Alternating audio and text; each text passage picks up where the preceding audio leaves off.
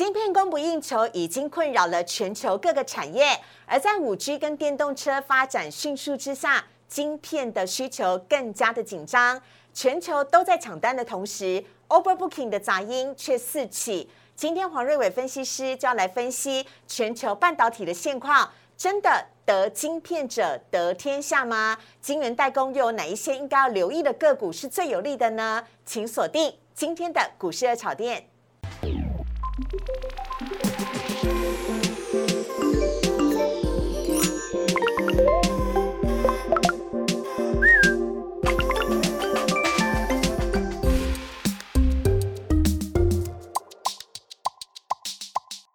股市炒店标股在里面，大家好，我是主持人施伟。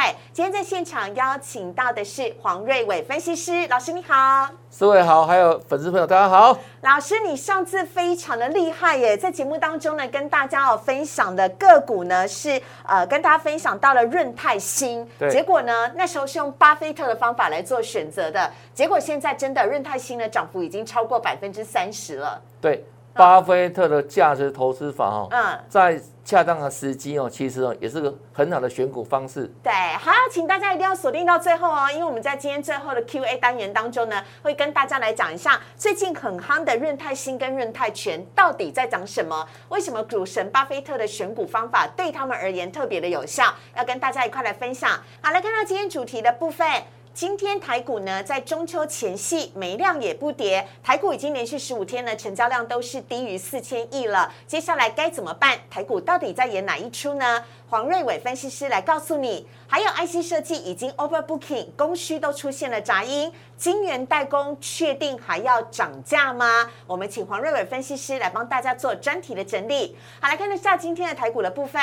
台股呢，今天呢是开高走低，在一开盘的时候呢，一下就冲到了一万七千五百二十九点了。只可惜呢，昨天本来上涨的，包含了钢铁，今天也是跌的，还有呢电子股，今天台积电跟红海也没有表现。只有联发科呢是独撑大局，还有再加上呢，今天的货柜三雄呢是由红翻黑。加增加了这个卖压，让今天的台股最终啊是下跌了十一点，跌幅是百分之零点零七，收在了一万七千四百三十四点。另外成交量呢则是持续萎缩在两千五百七十二亿。购买指数的部分今天呢也是下跌的，跌幅是百分之零点零七，成交量是七百零一亿。好，看到这边呢要请教一下老师了。老师，我们看到这个台股的部分呢，要来请教您一下了。我们先看到大盘的部分，成交量呢已经连续好几天哦，十五。五天哦，成交量都没有破四千了。老师你怎么看呢？是不是这个呃，投资朋友在中秋节之前持着保守观望的态度？呃，因为长假即将要来了，是这样子吗？好，先前的原因是限冲令哈，嗯，八月二七号，对，那造成这个融资哈。这个现充部分出来之后，那个当中呢就减少很多。对。啊，所以呢，这个量缩，第一个是这个原因哈。嗯。那再，但是最近快到中秋节了嘛。嗯。那大家观赏了哦？嫦娥奔月哈。啊，所以自然这个量要缩掉了。啊，其实主要原因在哪里呢？就是那个长假效应存在了。哦。这历史以来，长期在中秋节前夕哦，大家担心什么？担心中秋变盘。担心是回来放完假回来开盘就变天了，对不对？对哦。啊，所以基本上来到这个中秋前期之前，大家操作显得怎样？嗯，比较谨慎，嗯，比较保守，嗯。啊，所以目前量呈现怎样一个紧缩的状态哈？是，大概维持两千五百亿上下。对。那这个量目前来看的话，其实哦是处在一个区间震荡这里状态之下，所以你会看到，哎，昨天强势的这个钢铁有没有？嗯，今天就不涨了。今天是下跌的哦，散装航运也是。对，因为区间不大，会形成个说区间反市场的格局，就涨一两天，马上就就回整哈。嗯。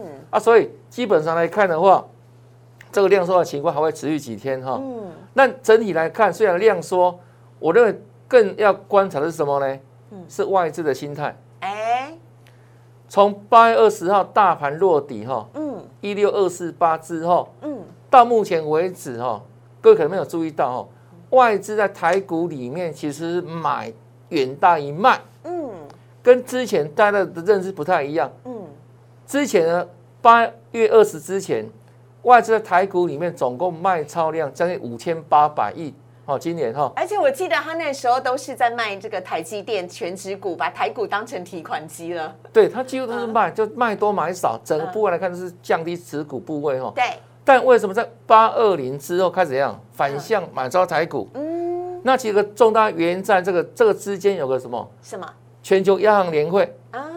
那鲍尔主席哦，确定说今年美国这边不会升息啦。哎。让外资一样放下这个定心丸？有没有吃了大补丸？嗯，回头买超台股。嗯，说一口气到今天为止哦，今天八，今天九月十四号。今天九月十四。虽然大盘震荡收小跌哦，嗯，但是它整体竟然是买超，出大意外吧？嗯，那累积到哦，从八月二十到今天为止，总共的买超量是一千四百四十四亿。嗯。啊，事事如意了，很多哎，哎，蛮多的，蛮多的。啊。所以基本上我们就定定盘为什么？筹码偏多嘛？那这个地方往上攻哈，嗯，未来我认为还是靠外资，主要力量在外资哈。好，那大盘从一六二四八弹升上来，好，这个波段来到一七六三三，嗯，是一个中途的休息站，嗯，我们前几几节目提到说啊，嗯，台股有两高哈，对，这个北一高哦，在。一八零三四，历史新高点一八零三四，这也是台股历史高点哈。对，那再来是北二高，好一七六四三，哦，那这个波段来到一七六三三，嗯，刚好接近北二高的这个地方进入休息，这个休息站。那因为刚好也量缩了，所以就休息一段时间哈，是。等待哦这个清明这个什么中秋节之后，嗯，好大家怎样一起来共襄盛举，哎花钱。中秋节是好事情啊，不用担心中秋变盘啊，对不对啊？所以这里我认为说啊，量缩，可是有没有大跌？没有。嗯。啊，基本上外资筹码偏多之下，我认为后市有没有？嗯。还是往上看。好的，这个休息一下，喝了再上。老师的艺术的是安内对，喝了再上。歌手讲到亏起来嘛，是爱人休息站休困起来哈。好，我们期待呢，在这个中秋节前后都可以有好的消息。接下来来看到下一张的是长荣老师，今天货柜三雄很不给意思哎，一开始是开红盘，后来红翻黑，是带动整个台股下跌很重要的一个因素。您怎么看呢？怎么看待长荣？好，嗯，今天为什么大盘最后翻黑呢？嗯，其实货柜三雄最后大跌是重要因素哈。嗯，那长荣来看的话，今天为什么跌这么多？对，因为可能各位不知道哈，今天九月十四号，嗯，如果我们季线用六十五天来测算的话哈，嗯，今天是长荣正式季线下弯的第一天，嗯，那之前都震荡整理嘛，对。那今天是正式下弯，那下弯的杀伤力在哪里？就是它原本哈，如果是走平也好，上也好，都还不至于对股价形成威胁。是，当是重要的季线下弯之后，它会形成上涨的反压。嗯，那下弯的均线它的一个作用是在哪里？嗯，助跌。哦，反弹的时候压抑上涨，帮助下跌啊。对，是好事哎，老师，你意思是说这个航运股可能还有一段艰辛的路要走吗？我们纯粹看趋势来看呢，因为均线也代表一种趋势哈。嗯。那尤其这个均线的时间走越长的话，嗯，那呢趋势的一个力量稳定度越高。嗯。那现在因为刚好季线扣底的位置趋势，六月初到七月初这一段，对，不是直冲二三三吗？嗯。那一段时间，一到一个月左右时间，涨了快一倍啊！那过去的上涨变成现在的负担，嗯，那现在只好怎样开始吞苦果哈？哦，啊，所以基线就下弯了。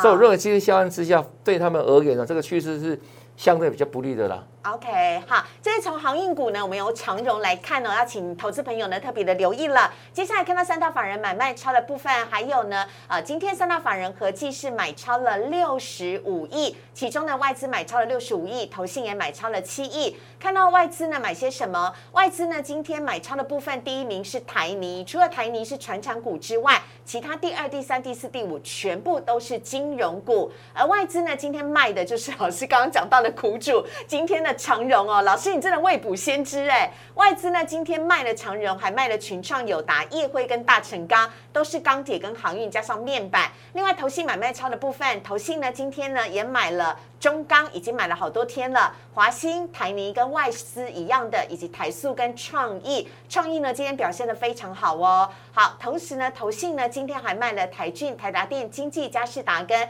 新唐。好，新唐呢是最近一直瞩目的焦点，提供给大家来做参考。接下来看到老师的主题呢，要来告诉大家，IC 设计 Overbooking 让供需出现了杂音，晶圆代工确定还要涨吗？黄瑞伟分析师来告诉你。我们先稍微休息一下。请上网搜寻股市热炒店，按赞、订阅、分享，开启小铃铛。哪些股票会涨？哪些股票会跌？独家标股在哪里？股市热炒店告诉你。全球晶片供不应求，台湾位居要角的地位。来看到今天黄瑞伟分析师带给大家主题，要来聊到的是。IC 设计 Overbooking 出现了杂音，晶圆代工确定还要涨价吗？晶圆代工呢，真的这么样的夯吗？我们有请黄瑞伟分析师来告诉大家。有请老师。嗯，确定还要涨？啊，确定，非涨不可。好，为什么？为什么？看一下。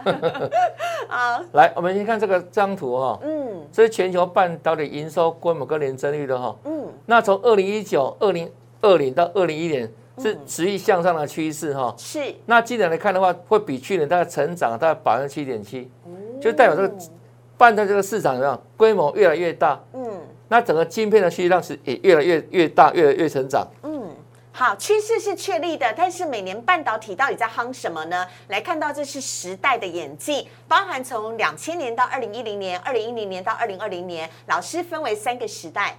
对，大概十年大概四代哈。嗯。那两千年到两千一零年的话，当时流行什么？就是 mobile 手机，手机对不对？对，iPhone 哈，嗯，行动云端时代，嗯，哦，那时候晶片开始往上成长，需求成长哈。好，那下个时代进入什么呢？叫物联网时代，IOT。对，那整个产值呢，从原本的那一千亿，那成长到哦大概两千亿左右。是，那现在呢？所谓进入 AI 人工智慧的时代，那产值可是往倍数的成长哦，所以也代表着整个晶片需求怎样？随着人类科技的进步，那需求量有增无减，好，甚至未来。未来，嗯，电动车的时代是那需求的整个那个晶片的量应该越来越多了。好，所以呢，当需求不断的在成长的时候，整个半导体业周边的上中下游的产业就会跟着来做个联动了。老师看到的这个是半导体的设备支出规模。对，怎么来看它的成长性呢？我们有几个线索来看的哈。好，从这个设备规模来看，有没有注意到？嗯，每年有没有？嗯，产值不断成长。对，好，从五百九十六点三，好亿美元有没有？到现在为止，一千零一三亿，将近两倍。对，哦，持续成长的态势不变了，这是第一个哈。好，那再来呢？第二个哦，我们看下下一张哈。好，所谓全球半导体库存状况，嗯，那这个怎么看呢？就是说你的安全水准，如果这个技术呢维持在一到一点一之间，这是安全的库存量。对，代表安全库存量。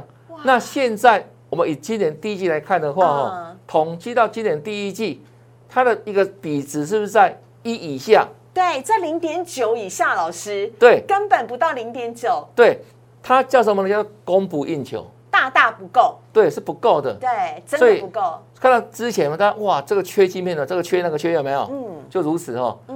那目前为止哦，这个趋势还是存在的哈。好，但是呢，半导体不够，我们只能赶你公共的娘啦。人家有个专业的数值叫做北美半导体 BB 值。对，好，这个 BB 值只是我们法人圈哈，是不是很着重的一个一个指标哈？嗯。那什么叫 BB ratio 值呢？就是分子的 B，它是什么？嗯，一个出货的比。嗯。那分母的 B 是订货的比值。OK。如果出货大过这个订货有没有？嗯，它的比值是不是大于一？是，代表现在整个半导体的市况是处在一个热络的阶段。对，那也为代表着很多的半导体股票有没有？嗯，就在往上成长。哦，所以这个法人圈非常在意、非常看重一个一个非常重要的的一个数值哈，就是半导体的 BB 值。对，叫 BB ratio 值哈。刚刚有讲到了台湾呢，在全球的晶圆代工当中呢，有举足轻重的地位。从这一张示战图就可以看得很清楚了。有请老师来帮我们做说明。对，各位看哦，台积电占全球目前这个晶圆代工的比重达到百分之五十五，嗯一家公司占了超过一半以上哈。嗯，那另外像我们全世界排名第三的联电，啊百分之七，那国内世界先进百分之一哈。是。那第二名是谁？是三星电子，哦，韩国的，韩国的。嗯。那因为现在几乎的晶圆代工都在亚洲嘛，嗯，所以美国就感到紧张了没有？是，对不对？很紧张啊，所以他希望台积电到美国设厂去。嗯。它的背景原因在这里哈，嗯。因为这个晶圆单可以说怎样，是晶片的一个怎样？一个制造者嘛，对，所以所谓得晶片者得天下。是，那基本上晶片已经成为怎样？非常重要的战略物资了，嗯等同于过去的石油的那么重要哈。嗯。那现在我们国内就是主要这几家哈，包括台积电，好占了五十五五趴，嗯，那联电七趴，对，世界先进一趴，哦还有利基电百分之一在左边那边，对对，第一电目前还没有那个上市上柜，是新柜里面一趴哈，所以光台湾就占了全世界的百分之六十五了，老师。没有错。超强的，所以我们才说哦，台积电是是护国神山。对，啊，它具有怎样非常重要的国防意义啊。嗯，好，啊，所以老公不敢动台湾，因为美国会因为这样保护台湾的，啊，太重要了。哎，没有没有错，没有错，是我看我说的。好，我们来看到下一张呢，是先进制程的部分了。台积电呢，在呃晶圆厂的先进制程部分呢，是领先全世界每一个国家的，而且呢是遥遥领先。那有请老师来帮我们做说明。好，嗯大家常看到媒体报道说，哎，什么是先进制程嗯，哦，或是什么呢？成熟制成，对，它怎么划分哈？嗯，那其实这个划分都会随着时代演进不太一样哈，好，因为技术不断进步嘛。嗯。那以现在的划分的方式的话，就是说你的纳米数嗯，哦，如果是小于十六纳米，对，就可以称为呃先进制程。是，像现在台积电已经把它的一个基研制作哈，嗯。已经推进到三纳米，哇，对，好强哦，包括未来可以进步到两纳米，嗯。已经几乎快达到极限了嘛哈。嗯，所以现在所看到的全世界先进制程的比重最高的就是台积电嗯。哦，有十纳米、七纳米、五纳米、三纳米等等。嗯，像我们这个中科、南科，我们都在五纳米左右嘛哈。对对，啊，所以是先进制程。嗯，那另外下一张哦，好，先进制程里面哦，第二名的追随者、追赶者就是三星，对，三星也花了很大的力气哦，在拼哈、哦，嗯，所以不断放话说它要超越台积电，可能目前为止大概还有差了好几年的一个这样一个距离啦，所以我说台积电遥遥领先，把人家甩在后面了，真的是我们台湾的骄傲哎，没有错没有错没有错。哈好，另外呢，除了之外呢，还看到是成熟制程的部分，大家可不要以为台积电只有先进制程哦，台积电呢，老师这张图表，它光是在成熟制程占比又有达到百分之二十八，哎，得一秒，对，哦，因为大家只看到台积电的先进制程嘛哈，嗯。其实在成熟制程里面，台积电还是 number one 啊，嗯，全世界的市占在百分之二十八。是，那当然，像我们联电哈，或是这个什么世界先进都是举足轻重哈。嗯，啊，所以现在市场最缺是哪一块？就这一块成熟制成。成熟制成哦。好，为什么这么缺呢？跟它涨价的原因也有关系了。来看到的是呢，老师成熟制成运用在哪里，还有它涨价的原因，请您帮我们做个说明。好，因为疫情的关系哦，导致什么呢？之前不是很多宅经济产生吗？对，远距教学或是居家工作的很多，嗯，所以今年之前哦，笔电的需求、平板的需求怎样？哇，大幅要起，嗯，让整个市场对晶片的需求就很很很强烈嘛。对，那另外呢，那个车用的晶片的需求也暴增。嗯。啊，所以呢，整个晶片供不应求，嗯。大家常传出说什么哇，这个晶片缺货、缺货、缺货等等，对不对？嗯。那缺货的主要在哪一块？嗯。就是面板驱动 IC，嗯。还有电源管理 IC，嗯，还有呢，这个 MCU 有听过吗？哈，微控制器，对，或是 CIS 感测影像晶片等等，嗯，这个就是应用成熟制程所生产出来的晶片。是，那之前市场真的缺很大哈，对，那因为这个需求哦太过庞大啊，嗯供给量相对不足嘛，嗯。这也是造就最近我们台积电传出怎样嗯。要调涨晶圆代工价格的重要原因。嗯。那其实背后原因在哪里？嗯。因为台积电第二季哈，它的毛利率已经来到百分之五十，掉到百分之五十，哦，已经来到一个重要的分水岭了。对，它如果掉到五十以下，哇，那外资可能会对台积电大幅减码。好，那现在刚好趁这个需求很旺嘛，嗯，供不应求，大家都需要晶片的时候，就对赶快来涨价了。所以看到这一张呢是有关毛利率的部分，老师刚刚讲到五十是一个很重要的分水岭。对，嗯它今年第二季哈、毛利率五十嘛哈、嗯那我们用涨价后的毛利率来预估哈、比如说它明年哈二零二二年，假设它的调涨的幅度以六趴当做那情境的分析哈、嗯，那预估台积电的毛利率可以多少？到百分之五十一点四哈。哇哦，那联电呢？我们第二次看到财报大概百分之三十一，嗯，那明年如果调涨六趴的代工价格的话，可以拿到百分之三十四哈。是，那另外事业线大概可以调高到百分之四十二点九。嗯那如果在往上在往上都调五个百分点的话，嗯，那台积电可以成长到多少？百分之五十七，五三点七。增，加，一直增加，一直增加。嗯。那这样是让它的明年有没有？嗯，整个公司的获利就比今年大幅成长。是，啊？所以台积电、联电、事业先进这个毛利率往上升哦，嗯。配合这个营收的成长，嗯。这意味着公司的获利是往上往下。嗯，就成长嘛，一定是往上的，公司获利是往上，没有错。所以这个来看的话，就是晶圆代工报价的调升对他们而言，有没有，嗯，就是非常大的一个对股价的注意哈，好可以。做参考。所以呢，台积电、联电跟世界先进啊，这三家公司呢，就是我们今天要跟大家来分享的部分了。首先，我们先来看到的是最近股价表现的非常好的联电，联电大家等很久了，老师。对，联电这个波段股价哈是创了二十年新高哈，那能够创新高，当然背后的原因嘛，嗯。那这个波段哦，就是台积电一锤定音，确定涨价之后，那其实我认为最大的受害者是联电。嗯。那其实联电之前有没有嗯。已经比台积电率先调涨这个代工价格不知道几次了？嗯，那当台这个联电哦，这个台积电确定也跟着调整代工价格之后，嗯。代表什么？这个趋势回不去了啦。哦，哦，那涨价已经确定是未来的趋势了，没有错。啊，所以尤其这一块最缺的什么，就是所谓成熟制程。嗯。那里面联电本来好、它的制程推进到这个十三代元之后，因为再来要扎钱扎很凶嘛，嗯。那后来就是联电觉得玩不起了，嗯。所以他把它的一个优势领域就固定在什么成熟制程里面。那刚好碰到今年这个疫情的关系，导致怎样？这个成熟制程的晶片需求大幅旺盛哦，大幅成长，所以是联电的毛利率从原本十几趴，嗯到现在成长到三十几趴。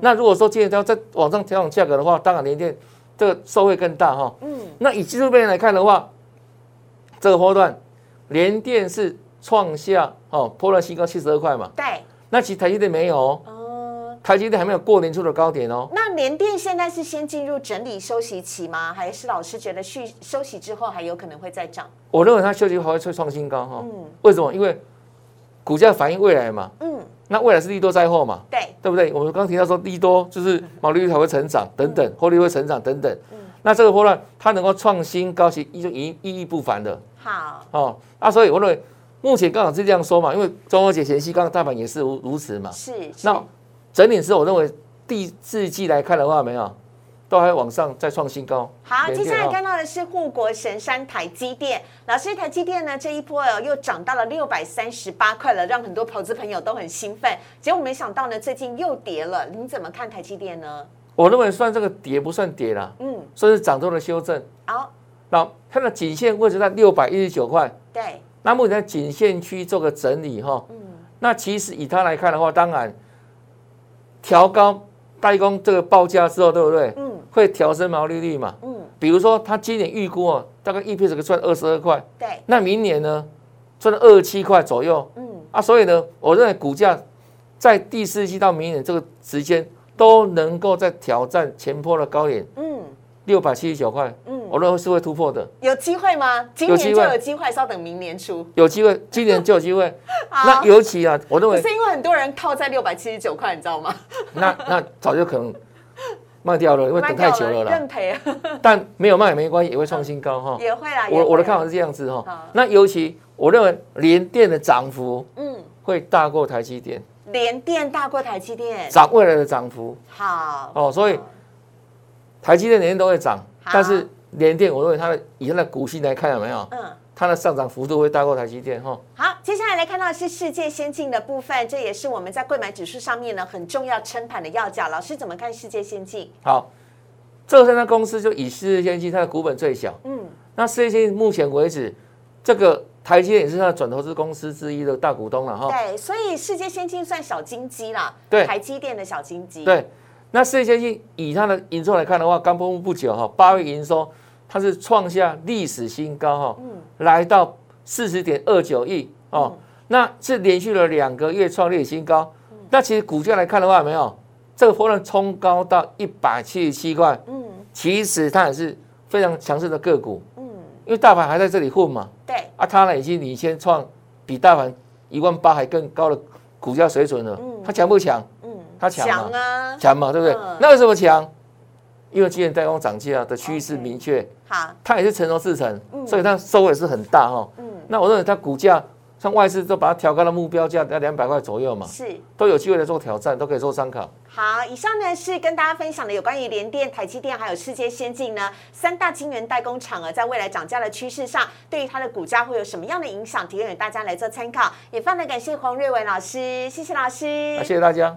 好，接下来看到网友提问的部分，第一题先来看到的是润泰集团的润泰新跟润泰全这几个月来为什么涨这么凶呢？为什么要让黄瑞伟老师来做分享？但是我要告诉大家的是，在八月十七号呢，我们在节目当中选择了股神巴菲特的选股逻辑跟大家做分享。当时老师就有说润泰新哦是完全符合股神巴菲特的选股标准的。那个时候呢，它的股价才只有六十三点五元，老师现在已经八十。几块了，涨幅超过三成，超强的，对，很佩服哎，很少呃，我们会去选什么台积电、联电，但很少会选到润泰新。老师跟我们讲一下润泰新最近到底在涨什么，好不好？好，嗯，因为当时大家没有注意它的价值哈，嗯，那这个波段润泰新在涨什么？对，涨它的第二季财报其实很优异了哦，好，那第二季财报大概赚了 EPS 哦，大概赚了七点一元，上半年财报。是。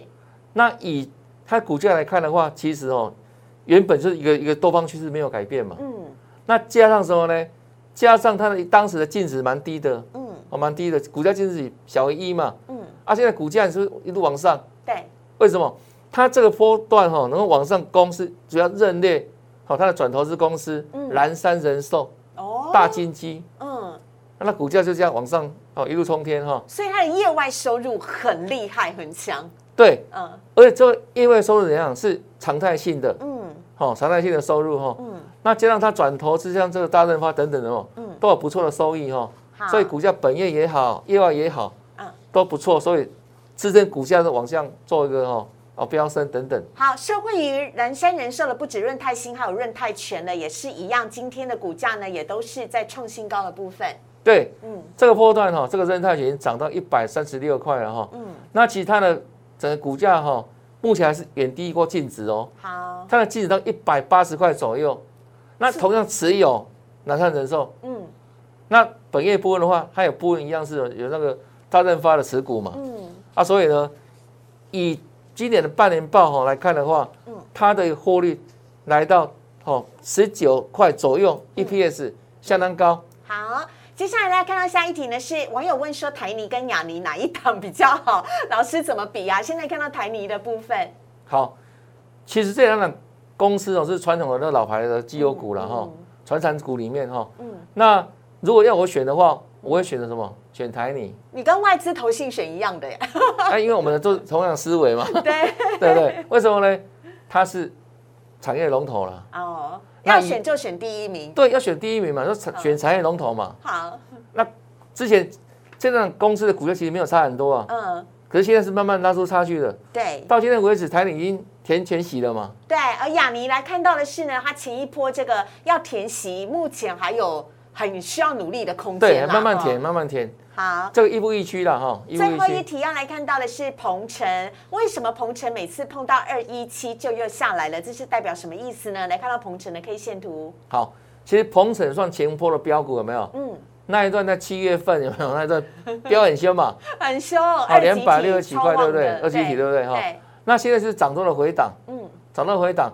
那这个波段，因为它那时候月线下弯之后有个套牢区哈，也大概在两百一十七块附近，嗯，好，其实前波的套牢区啊，所以最近大盘哦在整理啊，它往上反弹的时候，哎，来到二一七附近就觉得卡关的感觉有没有？嗯，因为最近就套那个那个区块蛮多的哈，是，尤其你看前前三天啊，前三天有没有？那个高点？也是二一七，红 K 爆大量的时候就是二一七，对，二一七高点，所以它是短线所在哈。那这两天也尝试往上要反弹，可是哎，奇怪，弹到二 A 七就被打下来，嗯，因为那是明显的套牢反压嘛，嗯，那因为这两天往上攻的时候量也不太够啊，嗯，啊，所以量不足啊，所以往上涨当然一样。欲功欲功乏力啊，磨烂了，真正磨烂了。对对，他说很自然哦。好，所以呢，可能还是要稍微的有点这个呃努力才可以啦，再加把劲。要时间。以上呢是我们今天带给大家的内容。我们在今天节目当中呢，邀请到黄瑞伟分析师。如果你喜欢老师的话呢，在我们荧幕上面有老师的 Line 跟 Telegram，非常欢迎大家可以来加入。老师呢在产业界有几十年的经验了，非常的丰富，而且呢对于产业研究各家的个股呢都有很多详细的分析哦。所以欢非常欢迎大家可以。加入老师的 Line 跟 Telegram，跟老师来有更多的交流跟互动。而如果你喜欢股市的炒店的话呢，每个礼拜一到礼拜五的晚上九点半，我们在 YouTube 频道首播哦，请大家帮我们按赞、订阅、分享以及开启小铃。